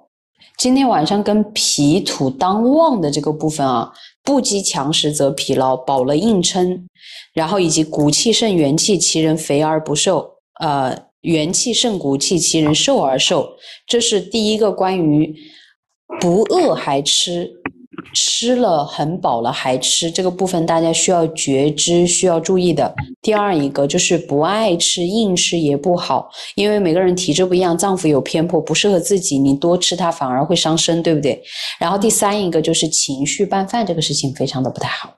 嗯，你甚至都可以在你吃饭之前，你先读一段清心经，再去吃饭。如果最近你经常容易情绪拌饭的话。就是心比较安静的时候，嗯，你在静定的时候去吃饭呢，你才能感受到你吃的是什么，嗯，对不对？啊，我们的灵魂脱身在肉体里面，在这个物质的世界，对不对？他就会有这样或者那样的烦恼。就像我爸爸以前在我玩游戏特别失控的时候，他十几岁的时候啊，他就会把你的电源线一边。把它拔掉，一边说：“哎呀，游戏是玩不完的。”在你喜欢看电视，我几乎不喜欢看电视啊。就在家里人看电视，比如说我弟弟要看的比较失控的时候啊，把电源线一拔啊，他说电视是看不完的啊。到我们在家睡觉的时候，呃，就在家里睡觉的时候，就是你到那个点不去睡觉，他能够把你的电源给你关掉的时候，他会告诉你：“哎，这个。”就是玩这个东西是玩不完的，或者你甚至有可能我在家里，我们在家里是个很少有机会去加班工作的，他会告诉你工作是忙不完的。我爸爸是一个很典型的作息非常规律的人，十点半之前差不多就睡觉，早上五六点钟就起床看一下书，吃完早餐，八点半去他律所去工作，几十年就是这样子的。他的稳定啊，几乎不是源自于压抑，是源自于我观我观察他，他将这个很简单的。大家说很简单，大家都能做到吗？我都反正是没有，因为我自己刚刚工作的前几年，属于典型的那种拼命三娘，一天晚上睡两个半小时、三个小时，工作十六个小时，啊，就我感受过这种非常高强度、高气，就是高压的，对他高强度、他还高压的方式来去工作，嗯啊，好，我们聊回到啊。一年当中最好的进补的时间是霜降，然后霜降的这个过程里面，脾土当旺的时候，刚刚那几点吃饭要注意，注意到那四点，比你在接下来这段时间吃了进补的东西更重要，好理解不？然后呢，我们说一点更具体的，呃，我有跟大家有说到，今天晚上要跟大家简单的讲一下，就是关于大家有买我们的玉英啊、元妙啊、乳碗啊这些养生茶，对不对？然后我们在冬天会要给大家上到膏方和丸方。然后以及应该不会在我们的产品库上到的汤方、粥方和羹方，为什么不会上到？也要说，那么它们也是存在于我们生活当中的，呃，就是会买到的食物的形态。大家在这个地方可以做一下笔记，呃，然后来去更好的选择对自己身体适用的，就是食物啊。第一个。方就是我们的育阴元妙，育阴的话呢是菊花、枸杞、麦冬，对吧？它能够清肝火，它能够滋润我们的身体。然后呢，第二一个就是那个元妙，元妙里面是以黄芪作为主方，黄芪、桂圆跟枸杞是它其中的一个方。之前也上过加党参的那个方，现在没有上那个方啊。然后呢，再就是乳碗，乳碗的话就是苹果花、玫瑰花跟红枣，它是温养子宫的，对女生很有效的这种。茶方，茶方的人适合什么用？什么样的人用呢？就是你日常保健，你到了这个节气需要用的这样子的一个东西，你日常总是会要喝水的。那么你喝茶方，它更多的是你的亚健康的症状会比较浅一点的人来去作为日常保健。比如说你有可能是平和质，或者说你的亚健康体质就是一到三种的朋友，用茶方会比较适合。然后我们几乎也没有可能会给大家上到的粥方和羹方啊。当然前提是如果你平常有做饭的习惯，呃。我们看剧情需要，后面要不要上这一个？那么呢，你就需要提前去泡到这些食材，然后自己用家里的锅去定时去煮它，其实还蛮好喝的呢。有专门针对睡眠的那个紫诺宁神粥，然后有补气血的娇嫩红颜粥，然后有气的轻盈曼妙粥，然后有补肾的固肾培元粥啊。那么前提是你喜欢用喝粥的方式来去调理身体的话呢？可以选周方，然后再还有就是根方。根方的话呢？就是金风玉露羹，我们没有作为产品上啊，因为之前几乎大家去喝那个干银耳，应该都会有那个令人讨厌的那种味道。但这个金耳的话，它不会。金耳的话，它有一种淡淡的桂花的香味。然后再就是用桃胶、用蔓越莓，然后用皂角米，就是能够很好的在秋季去进行，就是养皮肤啦，就是去润肤的这样子的一个方子。但是那一个呢？这么说吧，就是呃特别的麻烦啊。虽然产品是我研发的，但是它特别的好喝啊，但它特别的麻烦。所有的食材要提前二十四小时去浸泡它们，能够很好的去炖煮出来，啊，就这么个情况。这是属于汤，就是属于羹方类的，它非常需要耐心啊。然后再就是汤方，汤方的话，夏季大家有可能都买过酸梅汤。是吧？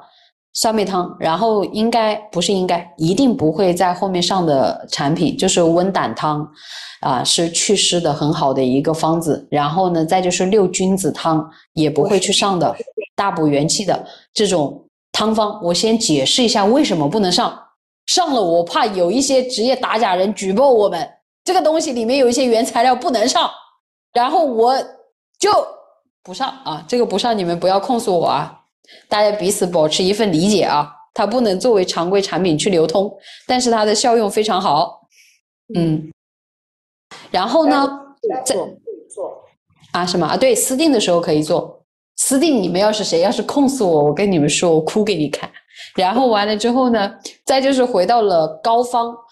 高方就是说，您当下的体质，就我回到了 A 塔，拿 A 塔举例子啊，A 塔大部分时候是属于那种能量任务。我的话来讲，它是靠着一个强大的爱意在做现在这份工作。我这么说你可以吧？对不对吧？嗯，对对，因为我有时候我跟他接触的时候，我觉得他，呃，怎么讲呢？就是对吧？哼，元气不是很饱满 啊，然后呢，以至于我们亲爱的艾塔的妈妈呢，给他寄了阿胶和三七粉，是吧？我建议他在当下先不去使用那个啊，我建议大家建议他，我说我要先给你整一点那个加味玉灵膏，加味玉灵茶啊，它是在清朝的，就是一个非常擅长，就是我们说的医案的一个前辈啊，医学的前辈，他的一个善用方，他的原方呢是用很简单的两个东西，一个是龙眼肉。还有一个就是西洋参，然后再加上绵白糖，就是在煮饭的时候啊，去蒸制它。就是煮饭的时候，那以前大家的米饭是蒸米饭嘛，就是把那个用那个碗去装那个桂圆肉，然后上面铺一层参，然后再铺一层绵白糖，然后那一碗的那个东西要随着那个蒸米饭要蒸一百次以上啊，人家原文的记载就是这样子的，在我们后面要给大家。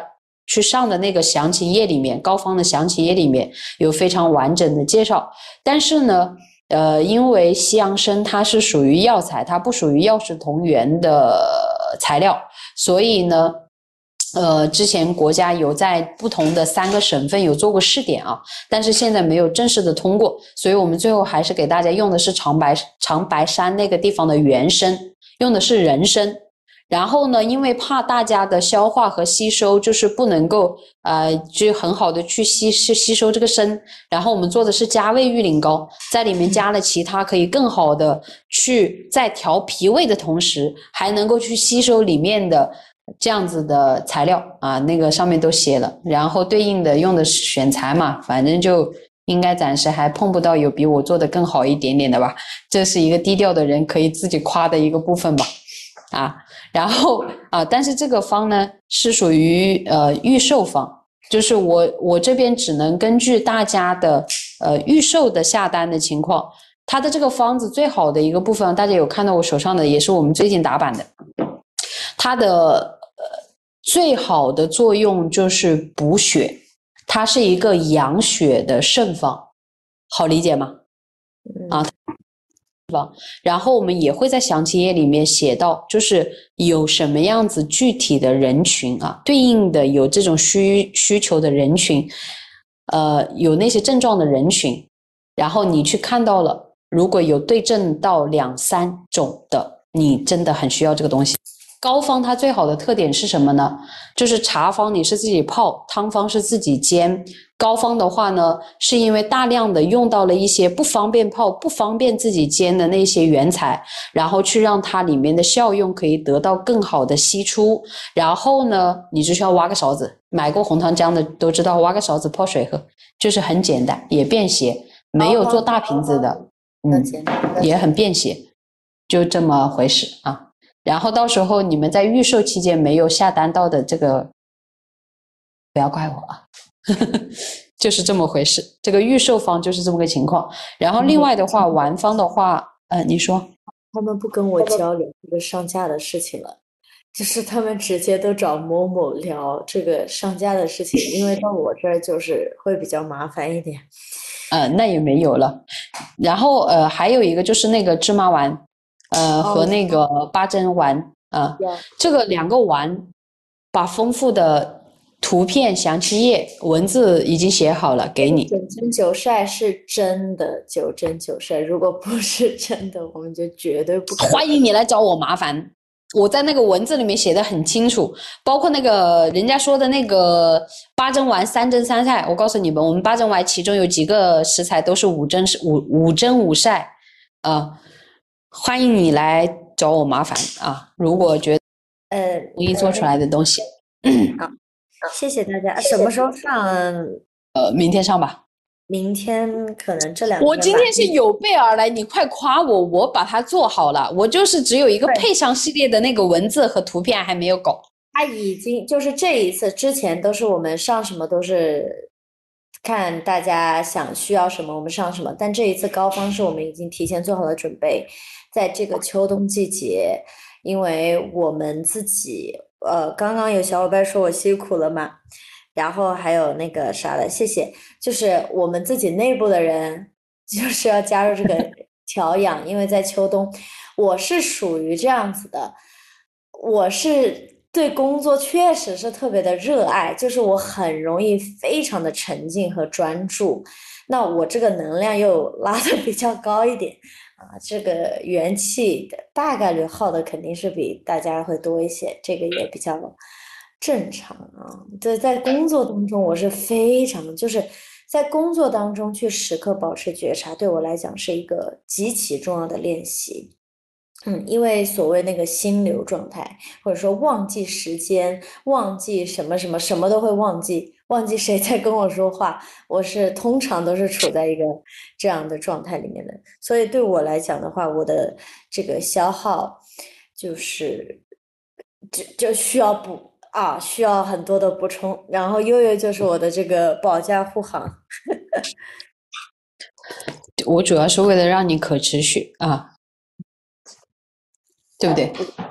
从很小的时候开始，现在还好一些。小很小，十六七岁、十八岁，刚到大学的时候开始，我就这样。哦，任何工作会偷偷，还有一个会偷偷上上架的。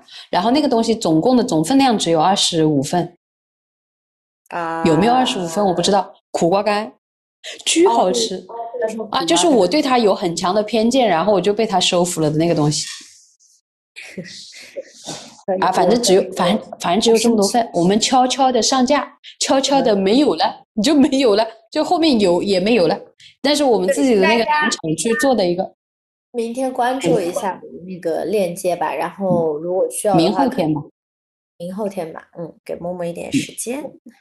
对，好，好了，我的这个今天的专业的部分讲完了，我可以来填我自己的坑了，填九九子离火运的坑。好。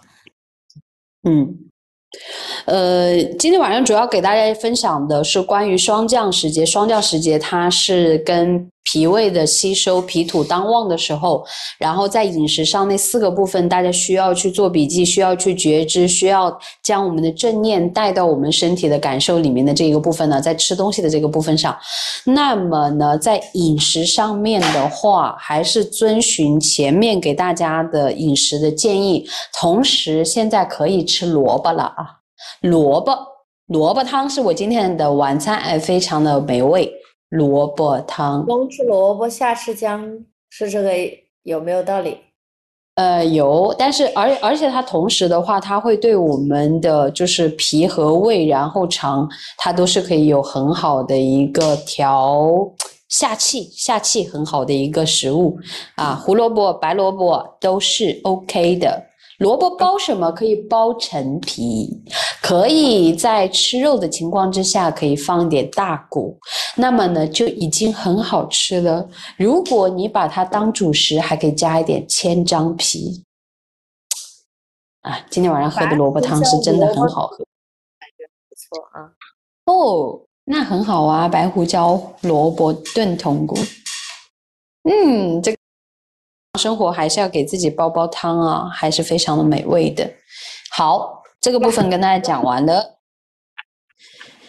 嗯，哦，对，后天星期四或者星期五，到时候会上那个配香系列，就刚刚给大家送赠的那个。现在基础的产品的形态还只有，呃，可以戴在耳朵上的，然后可以戴在手上的，可以把玩的。因为入冬了嘛，快入冬了，我们讲这个就是出怀秀之物。我夏季的怀秀之物就是折扇门，然后呢，冬季的怀秀之物就是各种手持珠珠门啊，就这么回事。还有一些香牌，到时候写出来吧。嗯，哎呦，男朋友包的，他让你说出来。来，我们在公屏上，谢谢男朋友给我们周周，虽然是周周的男朋友，给周周煲了他的好喝的汤。嗯。那真的是啊，还是更加的有爱意了。嗯，我们家小陈一听到这种有爱的事情，那个嘴巴呀，从这里咧到了这里，他真的是双鱼座的。我跟你说，人家那么幸福，跟你有什么关系？什么是煲点汤给我喝了？下次他笑了，下次还来，笑死。嗯，好，呃，我们聊回到今天晚上的这一点啊，九子离婚运。好，就是离火运这个地方，大家一定要做笔记啊！应该是讲了一遍，尽量不讲第二遍的内容。首先是这样子的，呃，小陈，你把九死离火运先打在公屏上吧。我来。如果只是为了听养生的朋友呢，我们今天晚养生的部分已经结束了。现在呢是跟养生，我觉得有深刻关系，但是大家有可能听起来觉得有可能没有什么关系的内容。是这样子的啊，就是我们今天晚上有讲到一个词，之前也频繁讲到的一个，就是在中国的传统的哲学里面会讲到天人合一的概念，但是以西方的思维和文明为主的话呢，它整体是天人分离的。我们讲的很客观。好，那天人合一合的是什么一呢？那我们就会讲到，就是在我们自己的，呃。就是西方的钟表的发明，应该是一三五零年，有一个叫什么名字的，我肯定是忘了的。我记人的名字实在是太差劲了。就这样子的一个人发明了钟表，但是呢，中国应该是现在有历史记载的，对时间有非常精准概念的民族之一啊。还有玛雅。那么古人常。用的计时法有两种，第一个叫做十二时辰的计时法，另外一个叫做百刻百刻法。百刻法是什么呢？将一天的我们现在讲的二十四个小时分为了一百个刻度，然后每一刻钟是多久呢？每一刻钟是一十四点四分钟，也就是八百六十四秒。哎，我刚刚要考一下你们的，我说一，我要考艾塔，说一十四点四分钟是多少秒钟？艾塔说算了，拉黑吧。啊，那这种方式是以什么样的方式来去计时的呢？是以根漏，就是我们说的滴漏，以水滴来去滴那个时间，就是我们在那个电视剧里面看的比较常态的这种方式了。好理解不？就是以根漏的方式来去计时百克。好，这是非常小的时间。我们自己的老祖宗也以非常智慧的方式，甚至我们香啊，做香的时候也有百克香，就是我们打的那个大转香啊，它刚好烧完，刚好百克时间过完。哦，OK，对啊，然后好。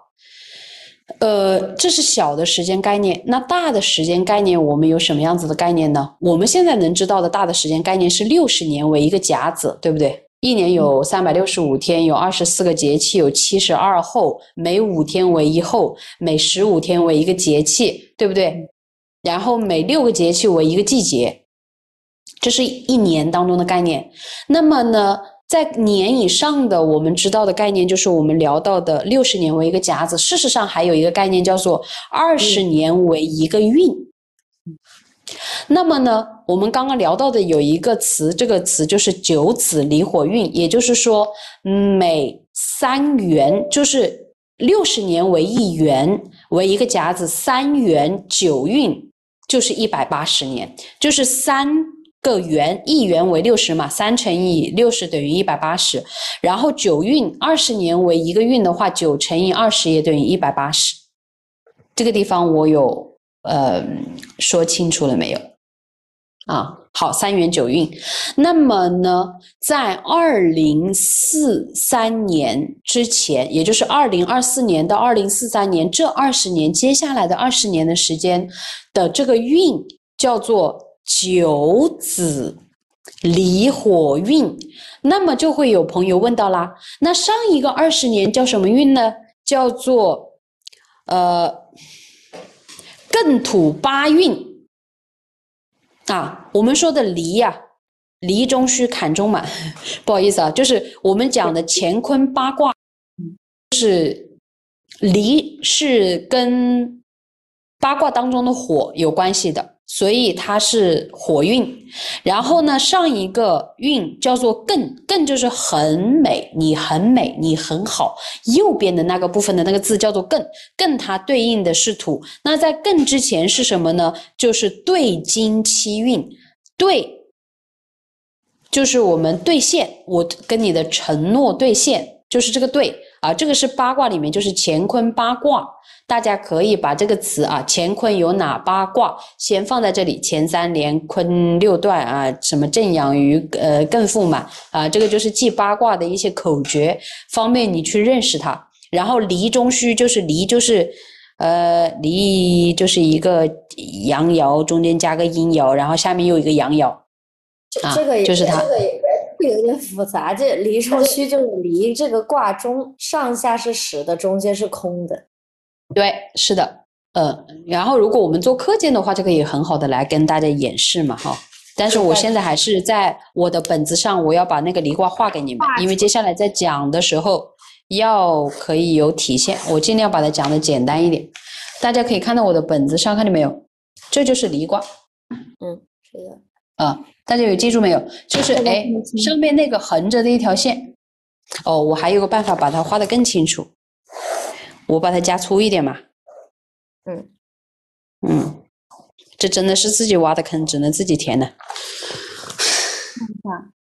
这样子有更清楚没有？其实它是一条线，对，但是我为了加粗，看不到啊，看不到。大家去那个百度搜索一下离卦哈，百度应该一搜就可以出来。这个这个好，我让我们家阿晨晨把它放近一点，看到了吧都？啊，去左边一点，去左边一点点。啊，上面一条线，下面一条线，中间看起来像两个中间断开的线，所以这个叫做离中虚，离卦啊。呃，也不能说是王字没有中间的数，你们要有阳爻和阴爻的概念，我们之后才可以更好的分享关于乾坤的事情。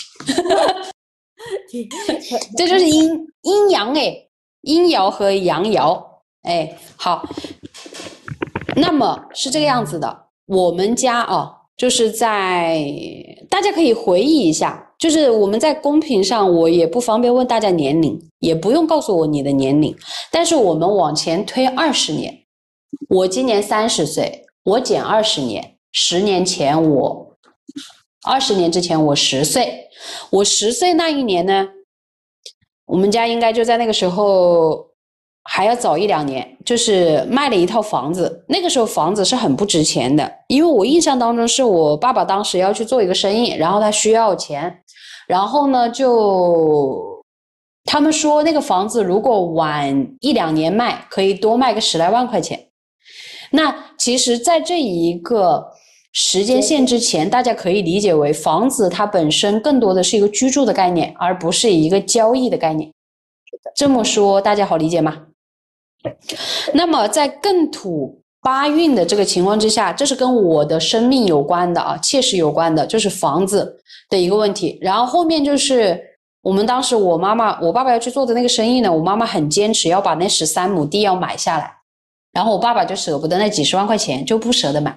然后我妈妈呢就说：“你要是实在要是不买了，那个生意你也别想做了。”啊，虽然他就已经很反对他做那个生意了，最后呢就好把那个土地买下来之后呢，他就上一个月把那个所有的流程证件办完，下一个月国家禁止私人土地交易，那那个土地是不是就值钱了？对吧？那说实在话，我爸当时做那个生意亏的钱，要不是靠我妈，包括后面还有一个就是买地去建那个房子，起了比较高的那种房子，把房子再卖出去，要不是靠他这几个操作，我今天也不可能在这。所以你妈，你妈她有没有跟种他是不是很灵泛？其实你觉得关系大吗？我先说啊，一个人如果有一定的成就，他认为是自己的能力很强，我跟你讲，这个思维方式有可能容易走偏。运气，你无名当中的潜意识的那个部分的智慧，让你在当下去做了非常智慧的抉择。这是我妈妈自己的反省啊，我也非常的认可她这个反省。啊，好，为什么我爸爸那个时候一定要去做那个生意呢？好好的律师不去当，是官司不去打，人还是要活出自我。你不活出自我，你就容易中年叛逆，晓得不？大家要多关注自己的内心，不要觉得自己可以一时的压抑。你一时的压抑，你就容易去坑自己，坑自己又容易坑自己的身边的人。不理智的事情少干，晓得不？嗯，好，聊回来一点啊，就是我们聊到的艮土八运的时期，你会发现整个时代背景之下，跟土地有关的、房地产有关的这个部分是属于那个时代，它是有红利的。但是是不是只有这个部分呢？不止完全是这个部分，但是我们举例子举的是比较的精准一点的啊，大家都有目共睹的。而且大家再想一想，每年的十月，就是我们理解的运和运气的交运，其实不发生在立春，不发生在大年初一，它是从每年的十月到每年的冬至这个时间开始了交运的时期的，好理解吗？他的运气，他不是说，哎，今天我是这个运气，明天哇，嘣的一下就变成了另外一个运气，不是这个样子的。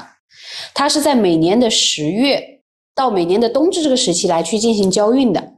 大家又可以看一看最近的新闻，跟这种古老的过去的这个艮土八运有关的一些新闻，它是有它的原因存在的。它代表了一个大的时期的。但是它马上能不能翻到九紫离火运的这个运里面去呢？打个问号。然后我们说到九紫离火运，它对应了哪一些行业啊？首当其冲，离火运它有另外一个词叫做什么呢？嗯，有三个大部分。第一个部分是跟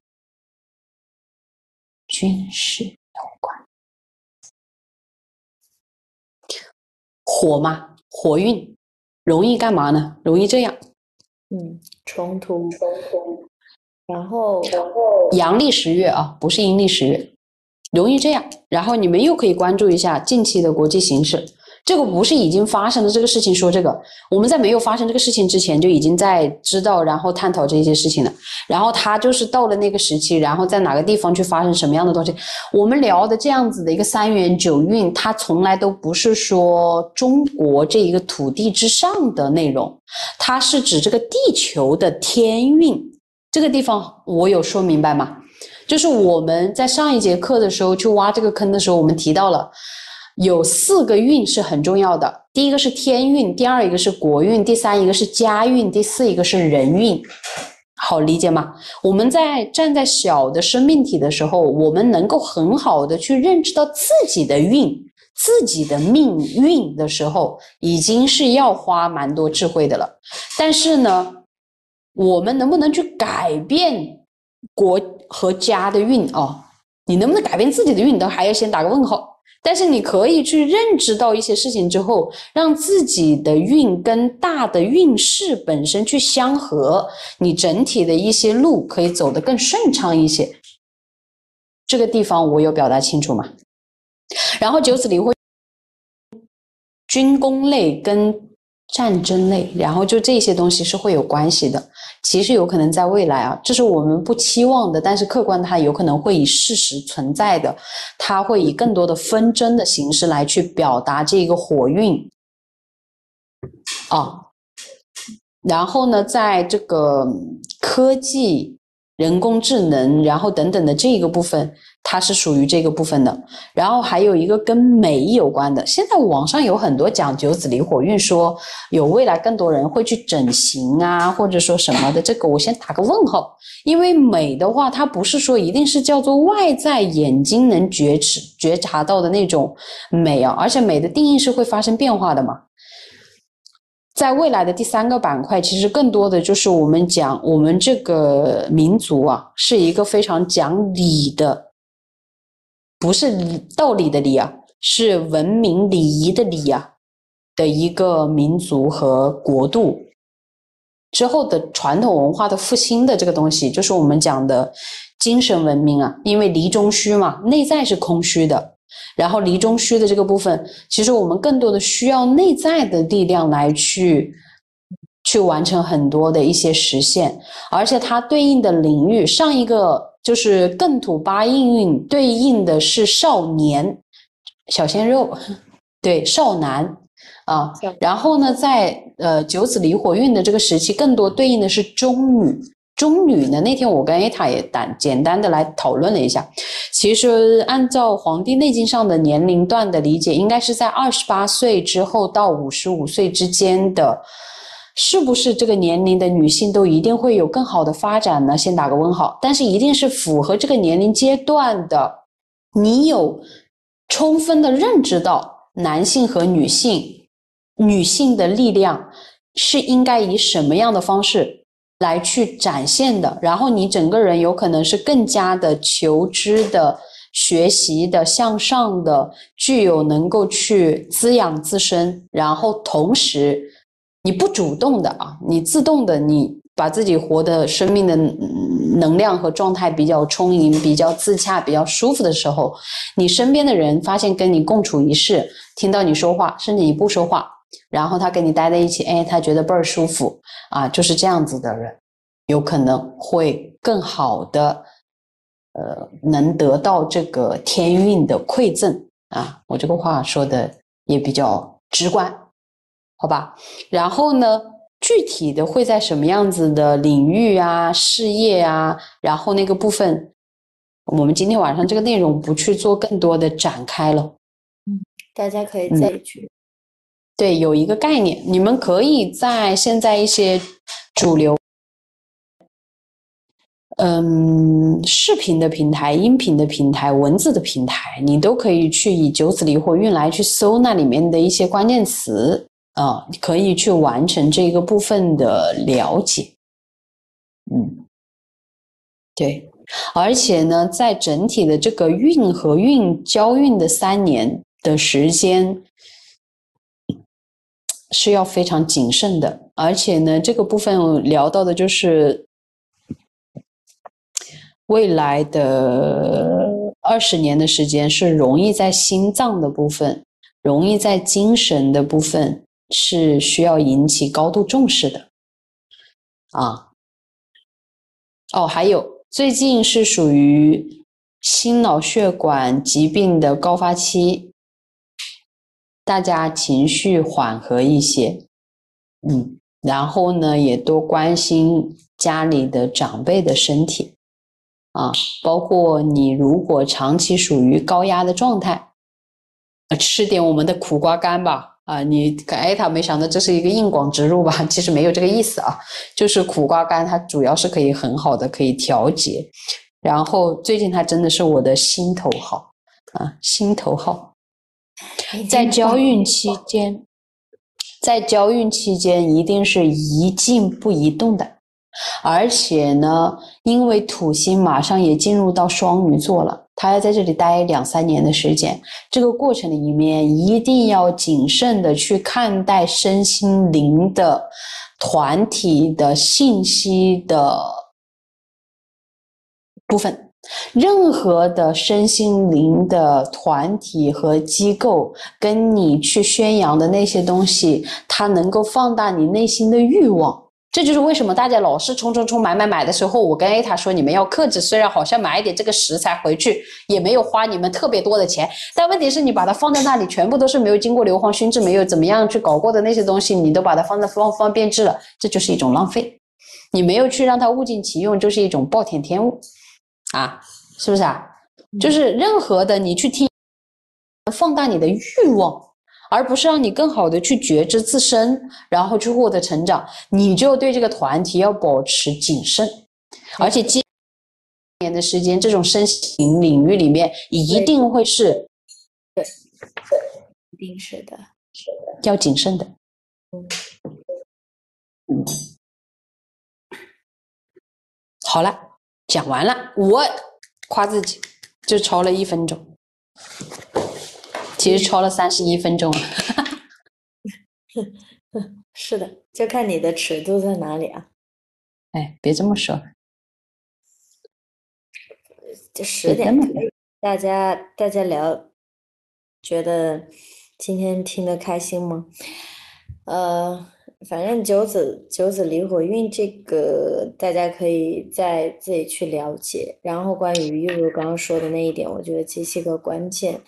就是在这种呃中空的这种时代背景之下吧，大家更多的关注到自己的精神生活是很好的，嗯，但是要嗯要保持一个警惕，保持思辨。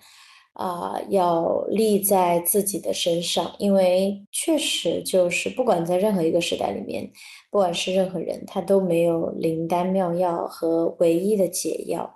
啊，就就出现任何的痛苦啊、情绪的起伏啊、啊身体的这种变化，最终我们还是向内看，向自己的身上看。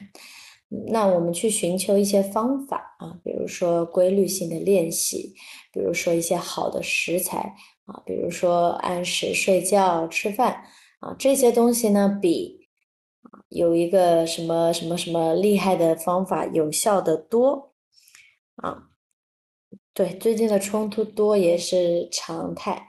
那也大家去借由情绪、借由身心的这种起伏，当做一面镜子，更好的去看待自己。在难以保持清明的时候，有光明的存在；在越混沌的时候，有嗯清明的升起。这就是转换的、转化的最好的时机。嗯。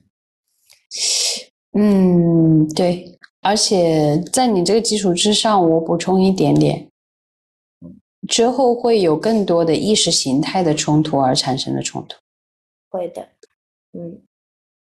嗯，希望我们在前行的这个过程里面能够守望相助，携手相伴，对，然后以更克制的方式吧。我个人觉得是以更克制的方式来去做一些事情，会比较好一点。对，克制的、稳妥的、向下扎根的。啊，对，是的，没错。呃，还有就是怎么讲嘞？不讲了，睡觉吧，晚安。睡觉吧啊。下次再说，嗯，好，谢谢大家，嗯，晚安。啊，刚刚说的是在混沌的时候保持清明，在，嗯，我忘记了刚刚说的什么，啊，忘记了。好，那呃，祝大家晚安吧，好吧，晚安，嗯，拜拜。夜梦吉祥嘞。拜拜，拜拜。